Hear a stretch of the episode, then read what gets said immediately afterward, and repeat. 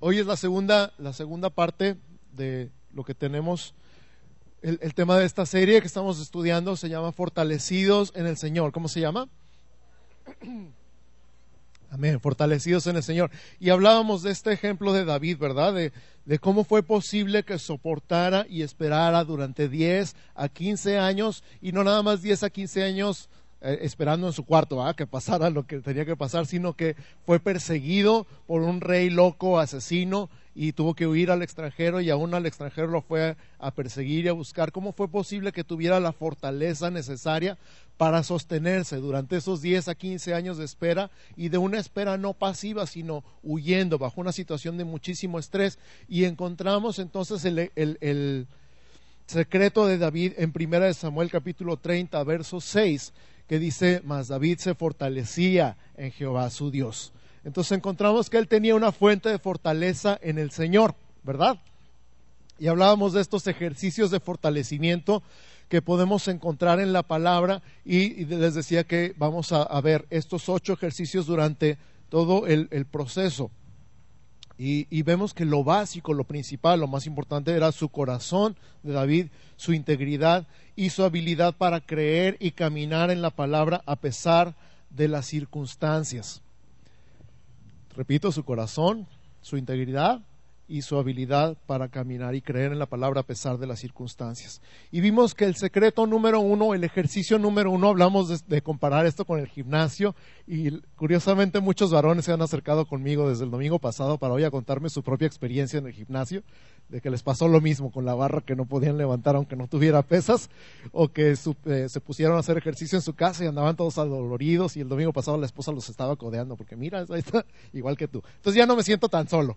Muchas gracias por compartir sus experiencias conmigo. Quiero decir que después de varias semanas pude ponerle una pesa de 5 kilos de cada lado a la barra y ya pude levantarla.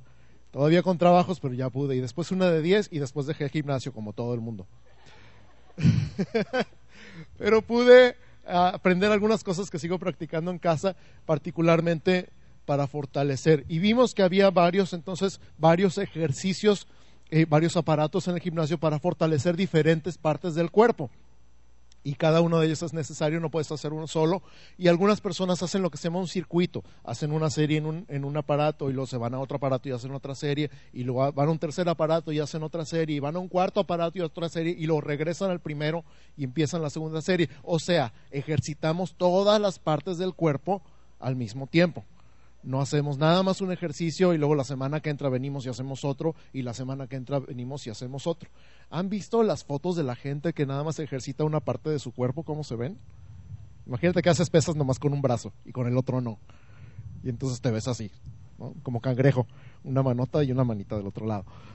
Ejercitamos todas las partes al mismo tiempo, ¿ok? Entonces, el ejercicio número uno que encontramos en David fue recuerda tu destino. Recuerda constantemente tu destino. Acuérdate quién eres y para qué estás aquí. Y encontramos nuestro destino en Apocalipsis capítulo 5, verso 10, que dice, nos has hecho reyes y sacerdotes y reinaremos en la tierra. Entonces ahí está nuestra identidad y ahí está nuestro destino. Algunas personas podrían decir, ay, ah, pastor, pero eso es hasta Apocalipsis, todavía falta un chorro para Apocalipsis 5, mientras que hacemos aquí.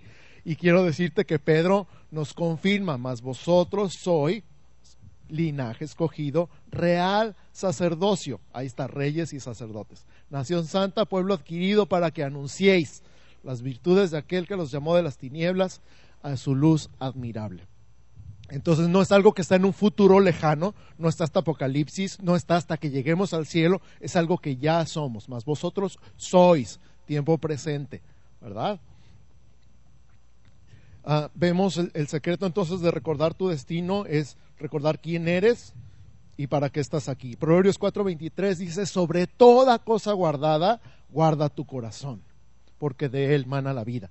Y entonces hablamos de muchas cosas que nos atienden, muchas cosas que, que claman por nuestra atención. Hay muchas cosas en la vida que gritan por atención, pero la que más necesitamos cuidar es nuestro corazón la razón por la que dejamos de hacer muchas cosas en el ministerio, la razón por la que mucha gente se sale no solamente del ministerio, sino de la iglesia, y no solamente de la iglesia, sino que se aleja de Dios, es porque se olvidó de cuidar su corazón.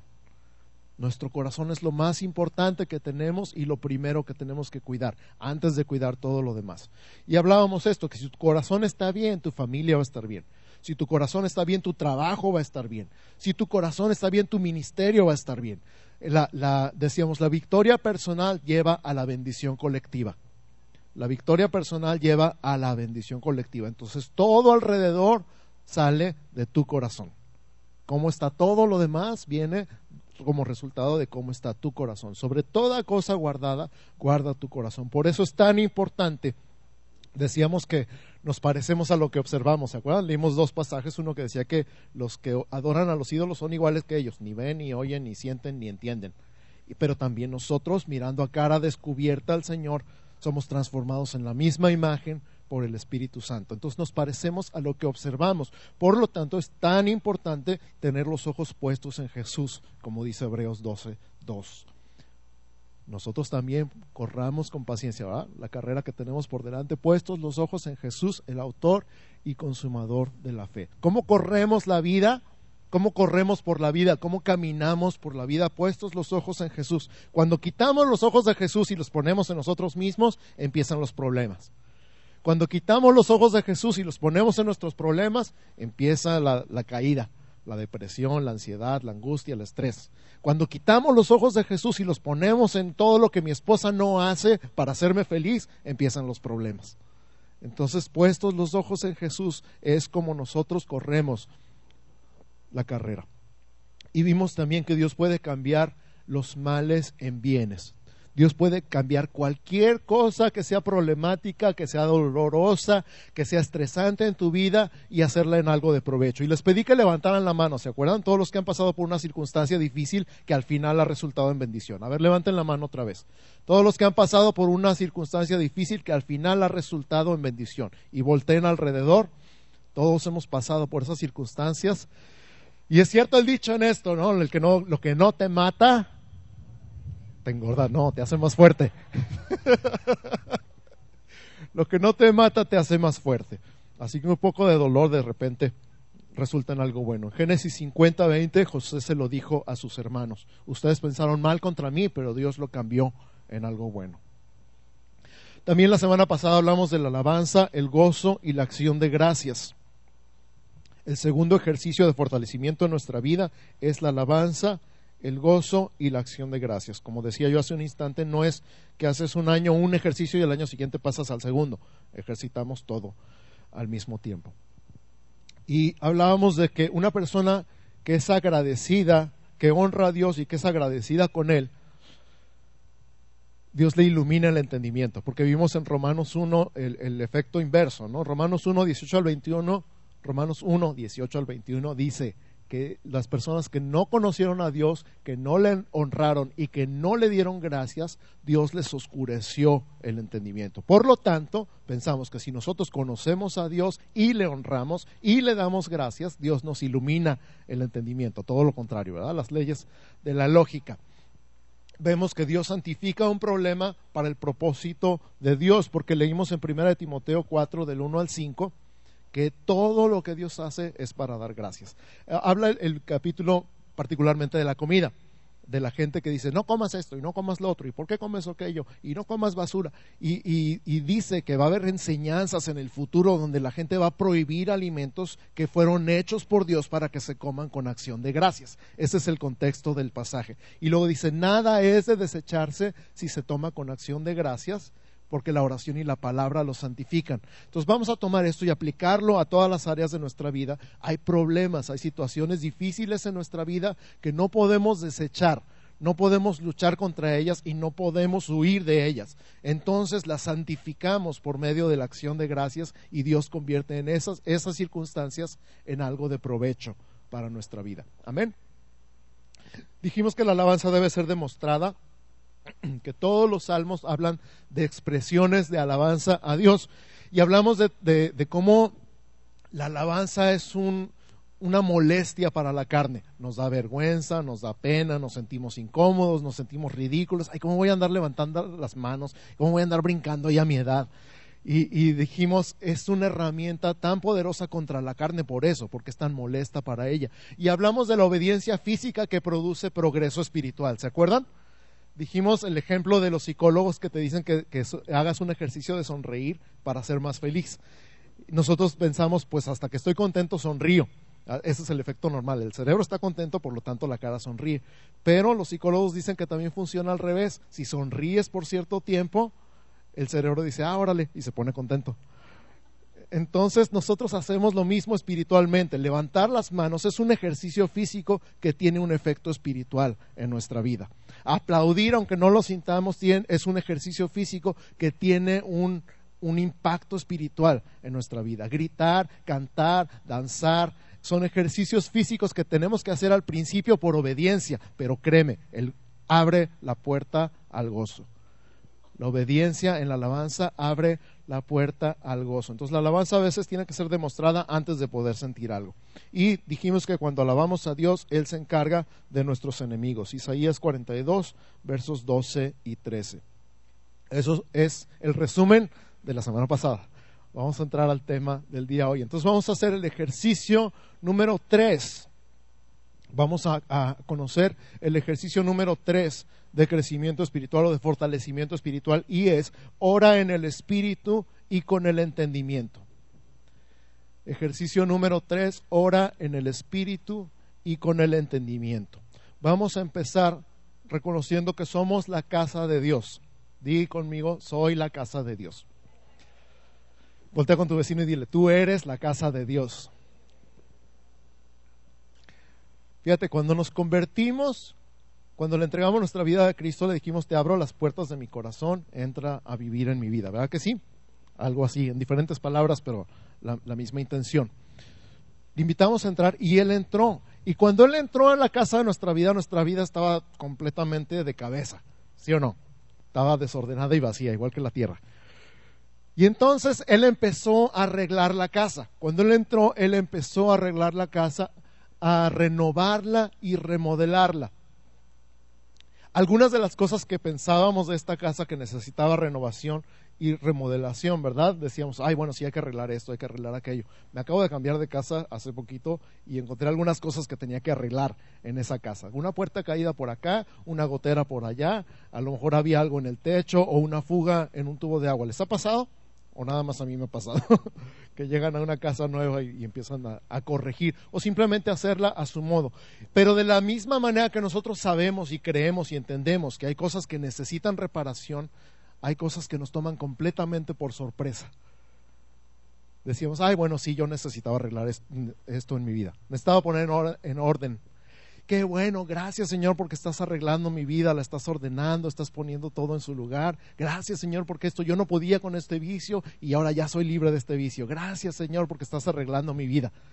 Y luego empieza a sacudirnos completamente, a tomarnos completamente por sorpresa, a arreglar cosas que no pensábamos que necesitaban arreglo. ¿Les ha pasado? ¿Y esto qué? ¿Y ahora qué, Señor? Si yo esto, esto estaba bien bien dañado. Resulta que Dios no nada más está renovando la casa, sino que la está remodelando. Y no nada más la está remodelando, sino que la está ampliando.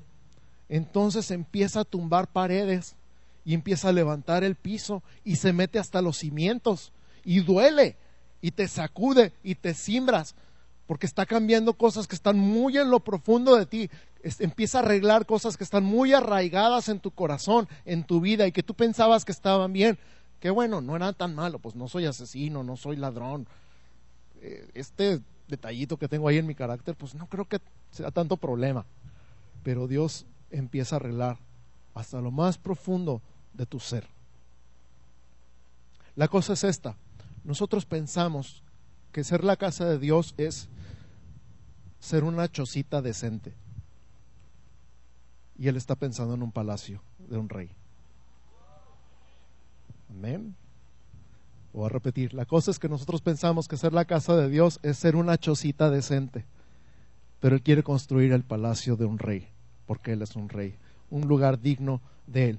Primera de Pedro capítulo 2, verso 5. Primera de Pedro 2, 5. Dice, vosotros también, como piedras vivas, sed edificados como casa espiritual y sacerdocio santo para ofrecer sacrificios espirituales aceptables a Dios por medio de Jesucristo. Lo voy a leer otra vez. Vosotros también, como piedras vivas, sed edificados como casa espiritual y sacerdocio santo para ofrecer sacrificios espirituales aceptables a Dios por medio de Jesucristo.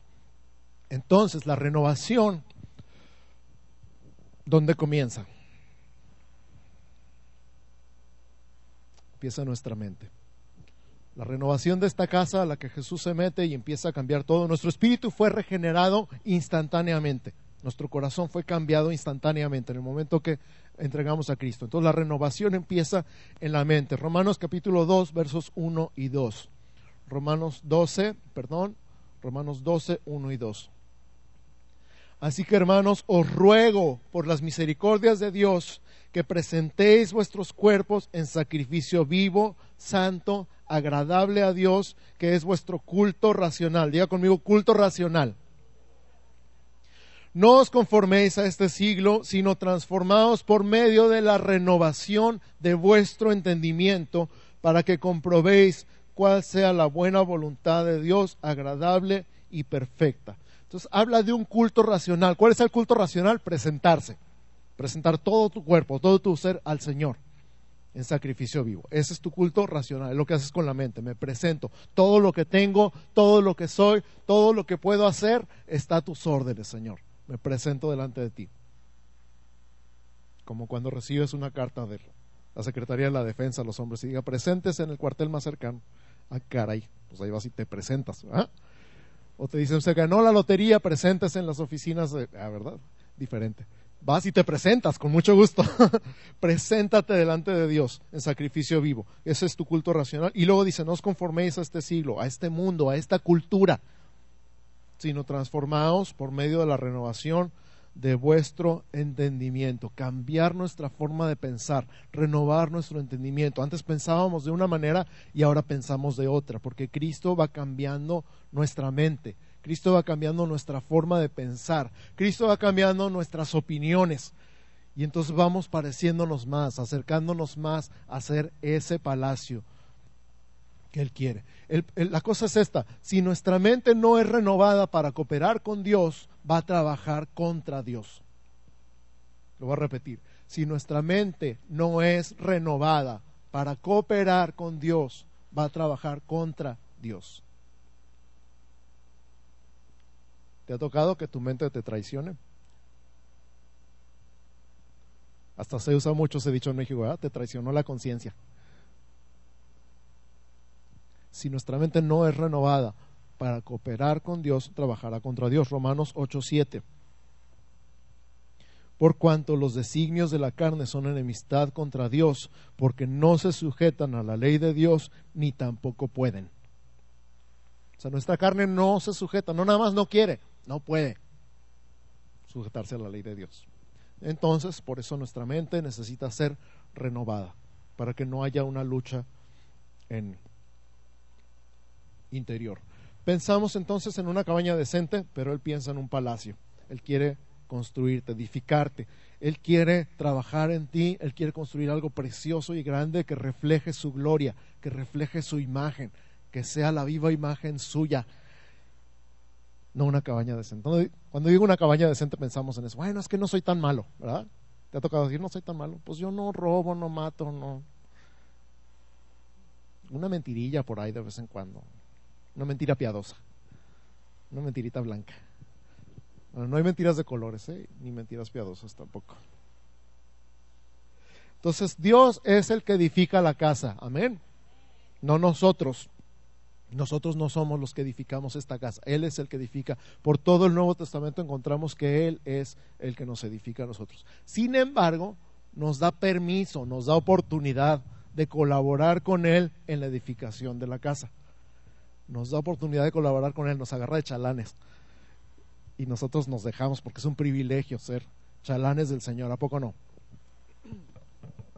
¿Cómo podemos colaborar en la edificación? Bueno, nos edificamos a nosotros mismos al orar en el Espíritu.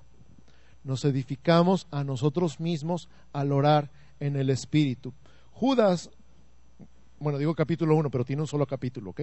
Judas 1, 20 y 21 dice así, pero vosotros, amados, edificándoos sobre vuestra santísima fe, orando en el Espíritu Santo, conservaos en el amor de Dios, esperando la misericordia de nuestro Señor Jesucristo para vida eterna.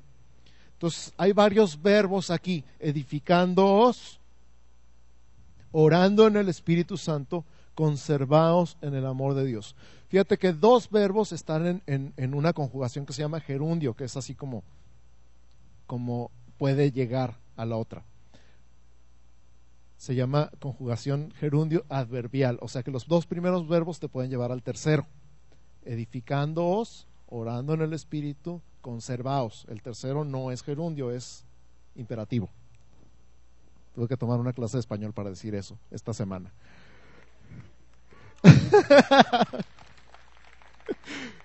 Pero fíjate cómo lo que estoy diciendo, los primeros dos verbos te pueden llevar al tercero, edificándoos, orando en el Espíritu, conservados en el amor de Dios. Entonces, ¿cómo nos conservamos en el amor de Dios? Edificándonos a nosotros mismos. ¿Y cómo nos edificamos a nosotros mismos? Orando en el Espíritu. Ahora, ¿qué es orar en el Espíritu? ¿Qué es orar en el Espíritu? Orar en el Espíritu es orar en lenguas. Y voy a explicar eso con lujo de detalle, porque quiero ser súper, súper, súper claro. Orar en el Espíritu entonces es orar en las lenguas que nos da el Espíritu Santo cuando somos bautizados. Primera de Corintios capítulo 14, verso 4. Primera de Corintios 14, 4 dice, el que habla en lengua extraña a sí mismo se edifica. El que habla en lengua extraña a sí mismo se edifica. Entonces está relacionado, 1 Corintios 14, con Judas. ¿Cómo nos edificamos a nosotros mismos? Orando en el Espíritu. ¿Qué es orar en el Espíritu? Orar en lenguas. El Espíritu Santo nos da lenguas para orar. Y vamos a hablar un poquito más de eso porque es muy importante. Todavía dos versos antes, en el verso 2 de 1 Corintios 14, dice, el que habla en lenguas no habla a los hombres sino a Dios, pues nadie le entiende, aunque por el Espíritu habla misterios. El que habla en lenguas no habla a los hombres, sino a Dios. Entonces no es hablar nada más en lenguas, sino es orar en lenguas. Ya nos da un poquito más de luz, ¿verdad? Y oramos cosas que no entendemos. Sin embargo, el Espíritu Santo está perfectamente sincronizado, sintonizado con Dios. Entonces, nosotros podemos orar mil cosas, ¿verdad que sí? Y he escuchado toda clase de oraciones que no tienen idea, en las consejerías, en las pláticas, aquí en los pasillos con ustedes. Cosas que digo, Dios mío, de mi vida, si contestara todas las oraciones que te hacemos. El otro día platicaba con una persona que me decía, estoy orando para que mi hermano se divorcie porque me cae gorda mi cuñada.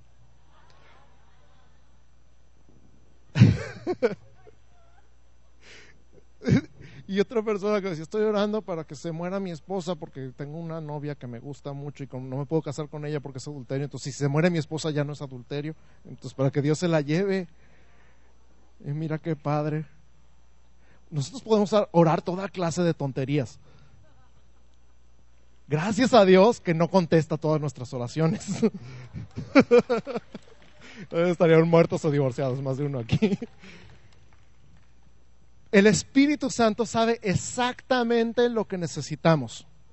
El Espíritu Santo sabe perfectamente lo que Dios quiere de nosotros. Y cuando nosotros oramos en el Espíritu, oramos perfectamente sincronizados con el Padre. Perfectamente sincronizados con la voluntad de Dios. Cuando nosotros oramos en lenguas, aunque no entendamos nada, nuestro espíritu está orando en perfecta sincronización con el Padre. Amén. Entonces, orar en el Espíritu le permite al Espíritu Santo orar por nosotros y también enseñarnos cómo pensar y orar. Juan 16, 13 y 14 en Juan capítulo 16, versos 13 y 14 dice, pero cuando venga el Espíritu de verdad, Él os guiará a toda la verdad, porque no hablará por su propia cuenta, sino que hablará lo que oyere y os hará saber las cosas que habrán de venir. Él me glorificará porque tomará de lo mío y os lo hará saber. Entonces, fíjate, el Espíritu Santo está escuchando al Padre y al Hijo conversar en el cielo. Y de lo que Él escucha hablar, te dice a ti, te sopla. ¿No le das gracias a Dios? El Espíritu Santo está dentro de ti y al mismo tiempo está escuchando una conversación entre el Padre, el Hijo y el Espíritu Santo. Están platicando ahí y están hablando de ti. Y lo dice el Padre que te ama con todo su corazón. Y luego dice, dice Jesús que valió la pena haber muerto por ti en la cruz, porque tú eres su especial tesoro, tú eres su niño, tú eres su niña, tú eres su tesoro.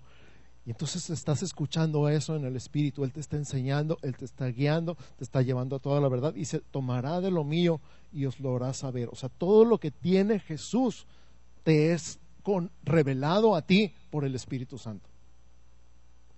Todo lo que Jesús es para ti te es revelado por el Espíritu Santo. Todo lo que necesitas aprender, todo lo que necesitas saber, todo lo que necesitas entender te es revelado por el Espíritu Santo. De esa manera el Espíritu Santo nos fortalece, nos edifica. Nada más hay un pequeñísimo detalle. El Espíritu Santo no grita. Di conmigo, el Espíritu Santo no grita.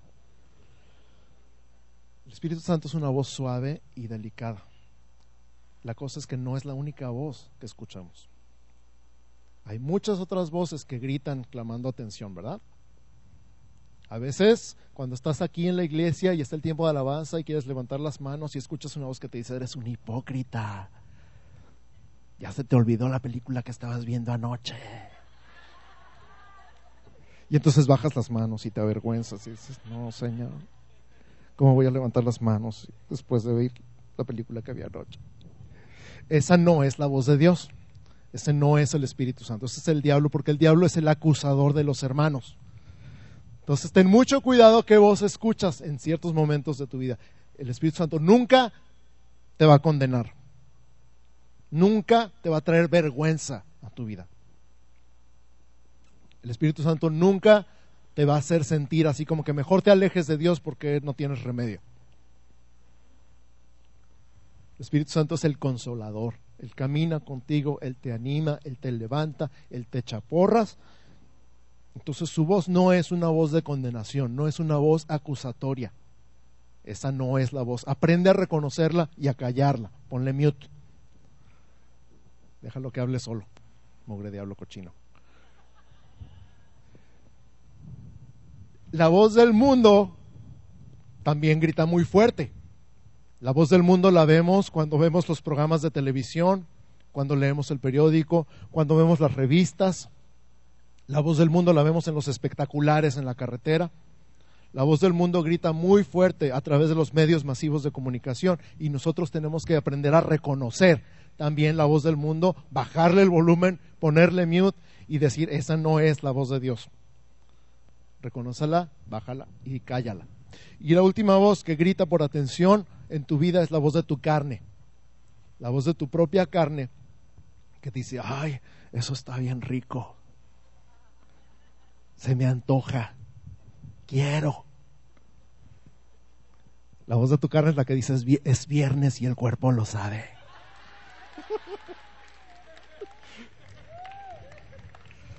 La carnota hablando ahí en todo su apogeo.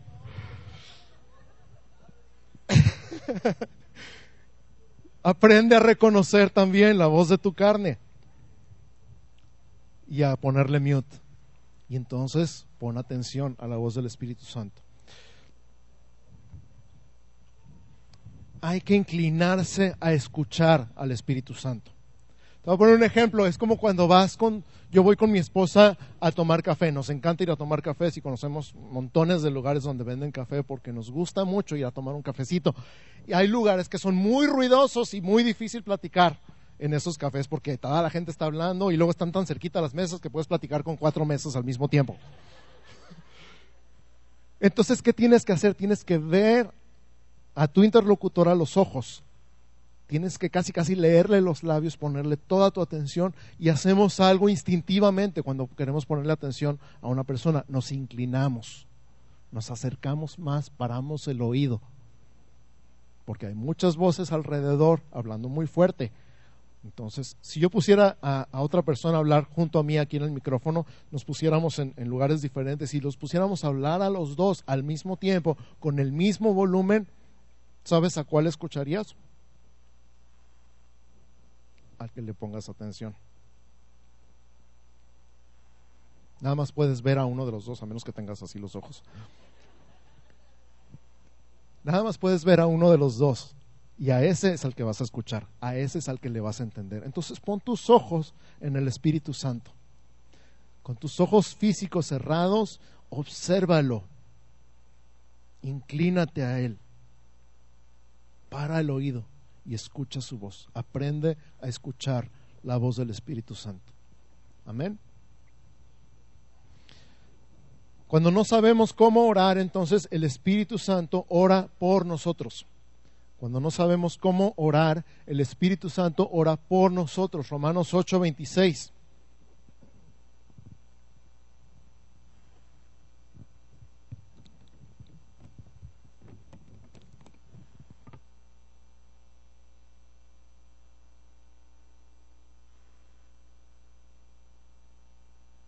perdón, entre la cantada, la gritada y el viento. Romanos 8:26, y de igual manera el Espíritu Santo nos ayuda en nuestra debilidad, pues ¿qué hemos de pedir como conviene? No lo sabemos, pero el Espíritu mismo intercede por nosotros con gemidos indecibles.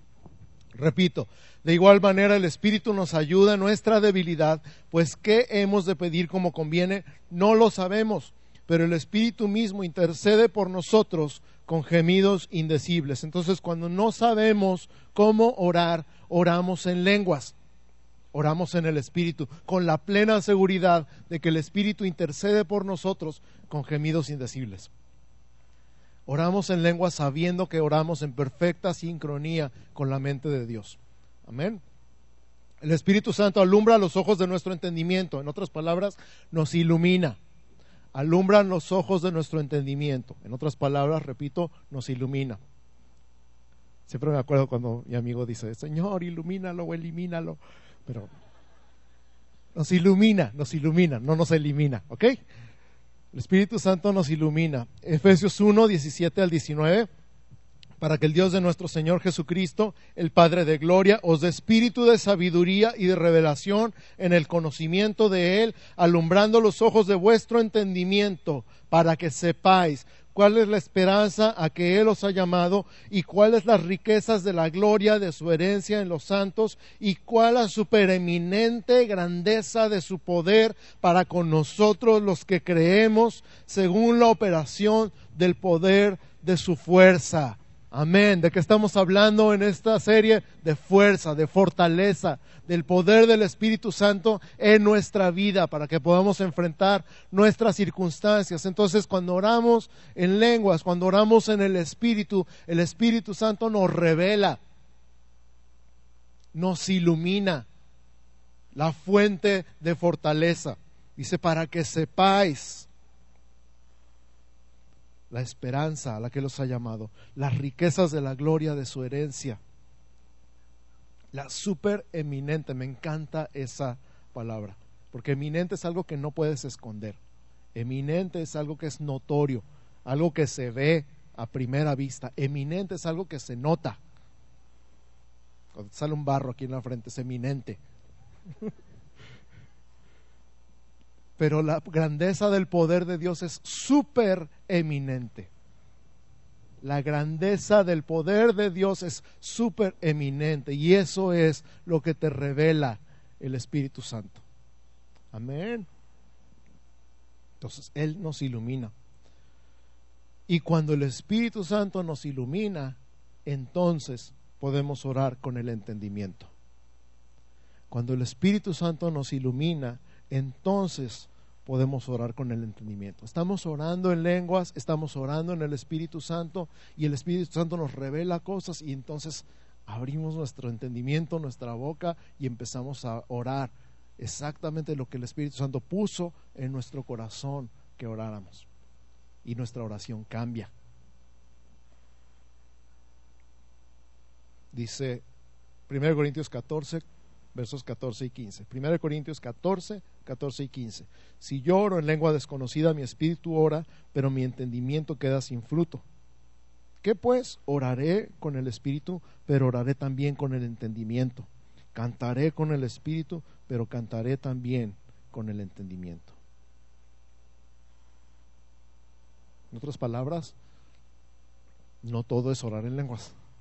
Incluso Pablo dice ahí, si, si, tienen oportunidad, lean todo el capítulo 14 de 1 de Corintios, pero dice, le doy gracias a Dios que oro en lenguas más que todos ustedes.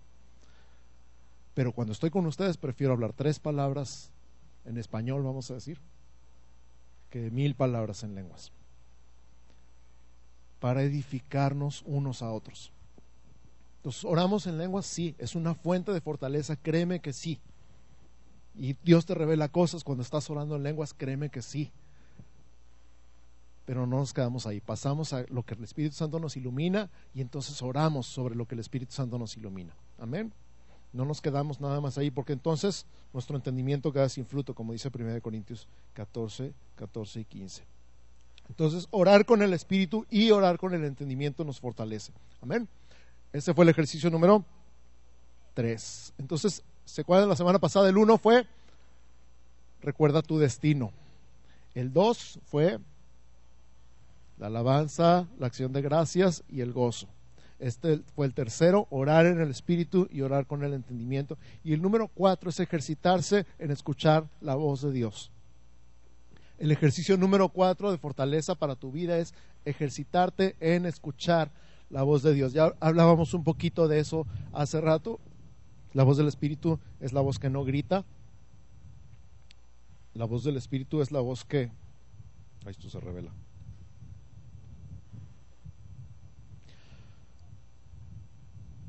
Que no compite por las otras voces, no sube el volumen, no grita, no te habla con un altavoz, no te dice, a la derecha, la otra derecha, tu derecha. Ay.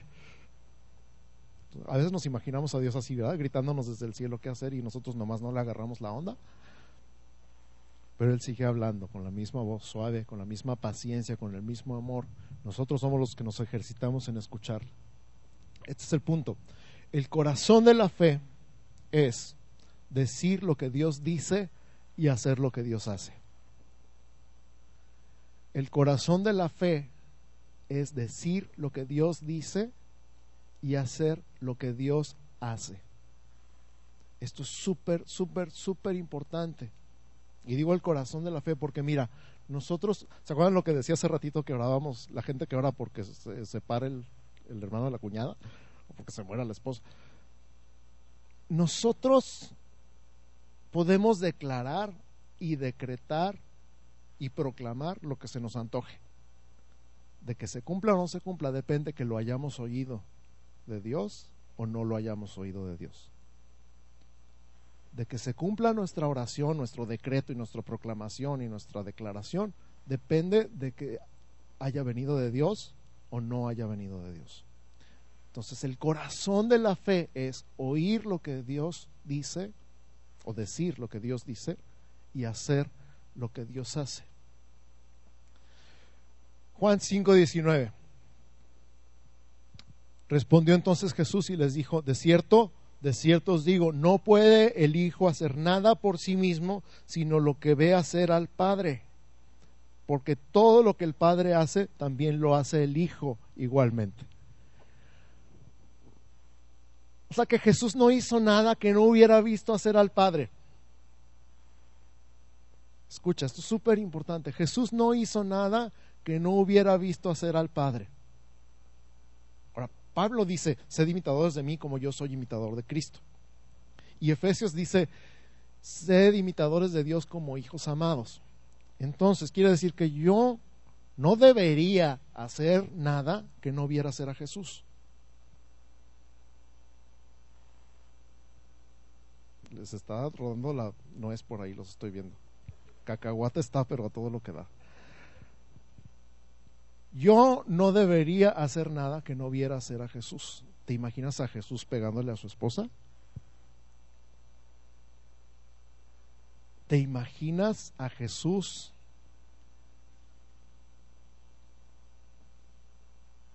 transando en la tienda?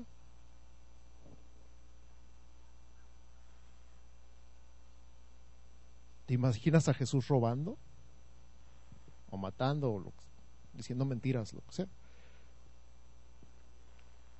Por el otro lado, ves un indigente en la calle y te imaginas a Jesús. Ah. ¿Qué haces? ¿Qué haces? Si eres imitador de Jesús. Y entonces entendemos, ¿verdad? Sanad enfermos, limpiad leprosos, resucitad muertos. Ahora queda completamente claro, ¿a poco no? No ves nada que no hayas, no haces nada que no hayas visto hacer a Jesús.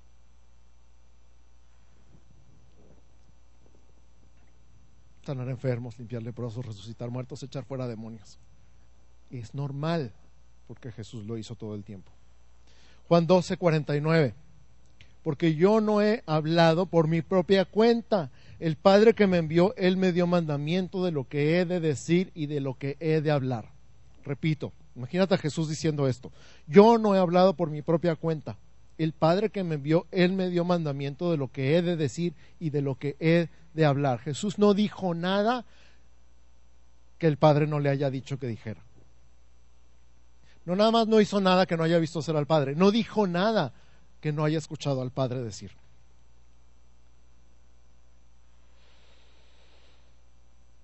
El ejercicio número cuatro es entonces escuchar la voz de Dios para que nosotros podamos repetir en voz alta lo que oímos a Dios decir sobre tu situación, sobre tus circunstancias, sobre el problema que estás enfrentando, sobre la crisis, sobre la enfermedad, sobre el pleito familiar. Tú puedes decir lo que quieras, pero la clave está en decir lo que Dios dice. La clave está en decir lo que Dios dice. La palabra de Dios para tu vida, repetirla en voz alta, declararla. Y ahorita vamos a ver más de eso. Entonces, la vida de oración a la que Dios nos llama no es lanzar pedidos al cielo esperando que caiga una respuesta. Es estar cerca de su corazón y escucharle decir lo que quiere que hagamos. O repetir, la vida de oración a la que Dios nos llama no es lanzar pedidos al cielo esperando que caiga una respuesta, es estar cerca de su corazón y escucharle decir lo que quiere que hagamos. En otras palabras, clamar para que Dios arregle nuestros problemas no es la clase de fe que Dios busca. Clamar para que Dios arregle nuestros problemas no es la clase de fe que Dios busca.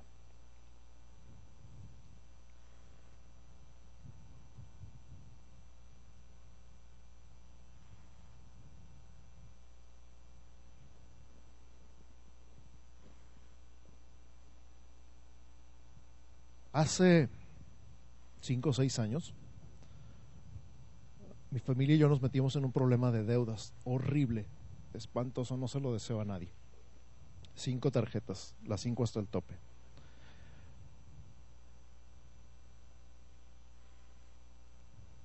No pudimos pagar. Yo caí en una depresión horrible que tampoco le deseo a nadie. Y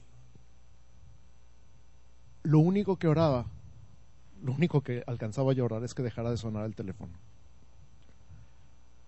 No sé si alguna vez les ha pasado esas llamadas de mañana, tarde y noche. Ha sido uno de los peores, de las peores épocas de mi vida. Y lo único que podía llorar era que desapareciera el problema. ¿Te ha pasado? Señor, elimina a mis enemigos, los buscarás y no los hallarás. Y ahí estás orando todo lo que se te ocurre. Cuando por fin empecé a dar pasos hacia salir de la depresión, no enfrentar el problema, a salir de la depresión, Ahí fue cuando empecé a caminar y luego a correr. Y no eran tanto por caminar o por correr o por bajar de peso, era porque no me, no me hallaba de ninguna manera. Y empecé a escuchar predicaciones con los audífonos mientras iba caminando y después mientras iba corriendo. Y es una práctica que ha seguido por los últimos años ahí empecé a recibir otra vez identidad, destino, la palabra de Dios en mi vida. Y empecé a caminar y me empecé a enamorar de pasar esa hora caminando y después corriendo y hasta la fecha sigo, si no lo saludo cuando estoy en la playa es porque normalmente voy bien metido, a veces voy riéndome, a veces voy llorando, pero Dios me habla en esa hora. Ese es el punto. Descubrí que la voluntad de Dios para mi vida no era desaparecer esas deudas. Descubrí que Dios quería tratar con el vacío en mi corazón por el que me había metido en esas deudas. Porque estoy triste, vamos al Walmart. Estoy apachurrado, vamos de compras. Y los hombres también vamos de compras cuando nos deprimimos. Y entonces encontré que lo que Dios buscaba en mi vida no era desaparecer la deuda, era llenar el vacío en mi corazón, llenarme de identidad, llenarme de propósito, para que yo pudiera solito levantarme y enfrentar esos gigantes. Y también me dijo cómo enfrentar esos gigantes, uno a la vez. Y por la gracia de Dios y con su ayuda estamos libres de deudas el día de hoy. Pero no desaparecieron solas, créeme que no desaparecieron solas. Este es el punto. Nosotros decimos, ay, Señor, hazme delgado. El Señor te dice, deja de comer. Pero no, no nada más deja de comer. Este es el punto. No te dice nada más deja de comer. Te dice, ¿por qué estás comiendo? ¿Estás comiendo por depresión? ¿Estás comiendo por estrés?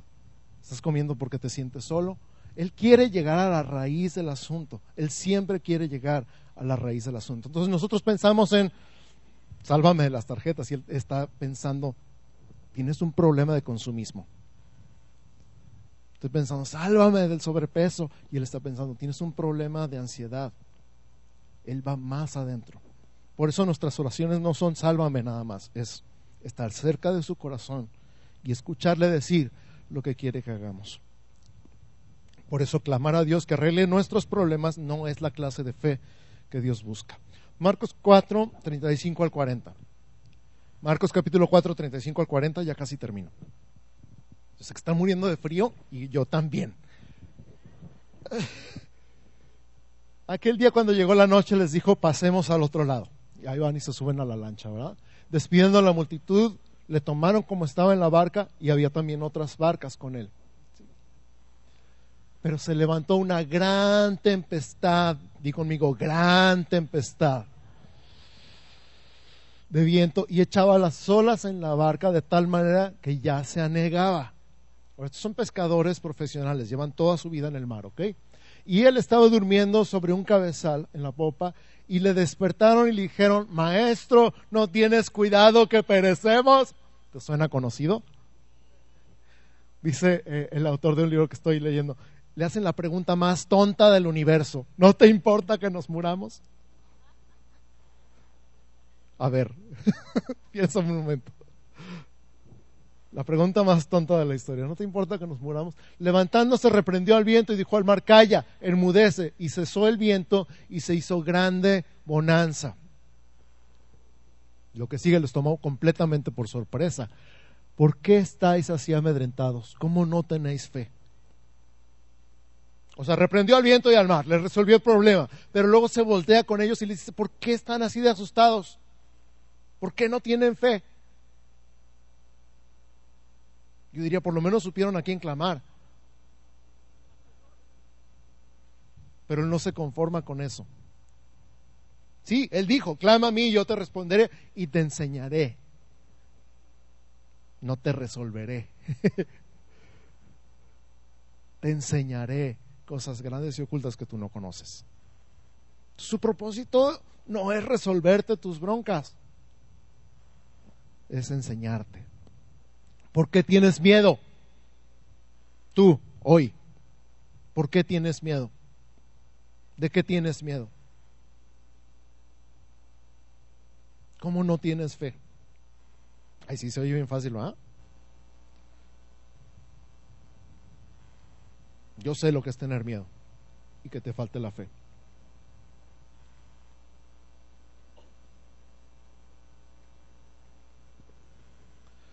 Pero escúchame,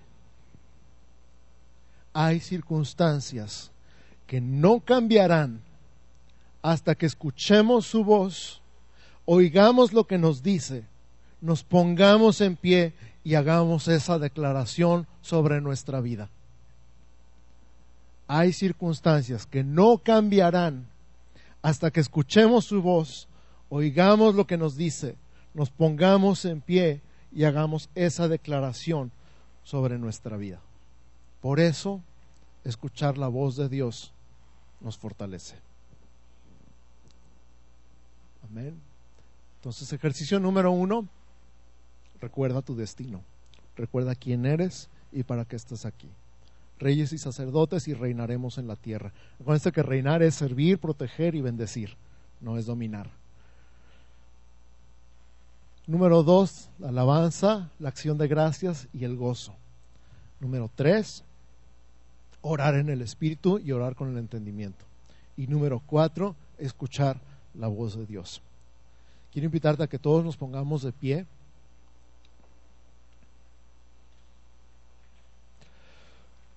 Y hagamos una práctica.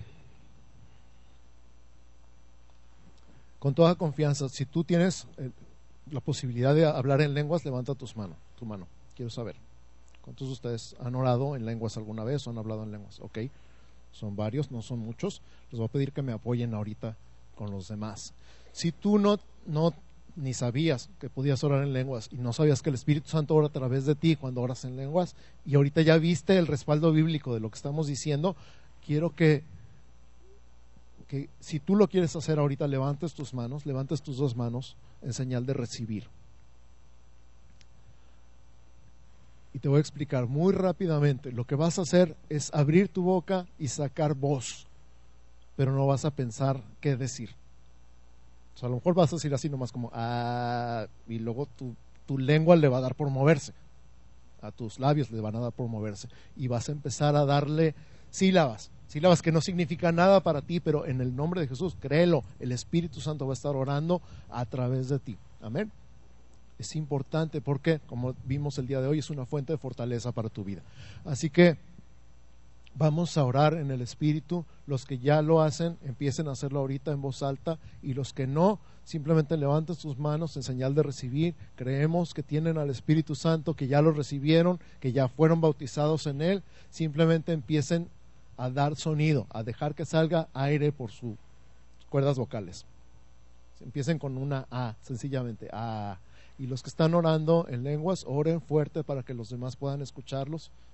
Eh, si pueden, pasen entre todos, entre las sillas, entre los pasillos. Esto es algo completamente voluntario, no es un requisito, no es obligatorio. Hay iglesias donde tienes que hablar en lenguas para poder estar en el ministerio. Esta no es una de esas, ¿ok?